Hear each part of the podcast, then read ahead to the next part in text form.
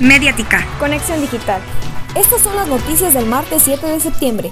A seis días de haber iniciado el nuevo gobierno municipal de Uruapan, aún no se han dado nombramientos en secretarías y direcciones, lo que ha retrasado que la resolución de problemas se pueda dar con celeridad, sobre todo aquellos que tienen que ver con la salud, la protección civil, la seguridad pública y el desarrollo social y económico.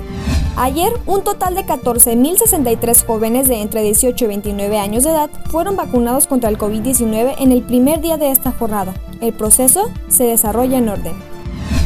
Apenas días de iniciar actividades, el DIF de Uruapan lanzó una campaña para niños creativos y entusiastas para que participen y demuestren que todos tenemos el derecho a no ser discriminados. La diputada local Brenda Fraga Gutiérrez sostuvo ayer una reunión con transportistas de carga, con quienes socializó la nueva ley de movilidad del Estado y acordó trabajo conjunto para dinamizar el sector.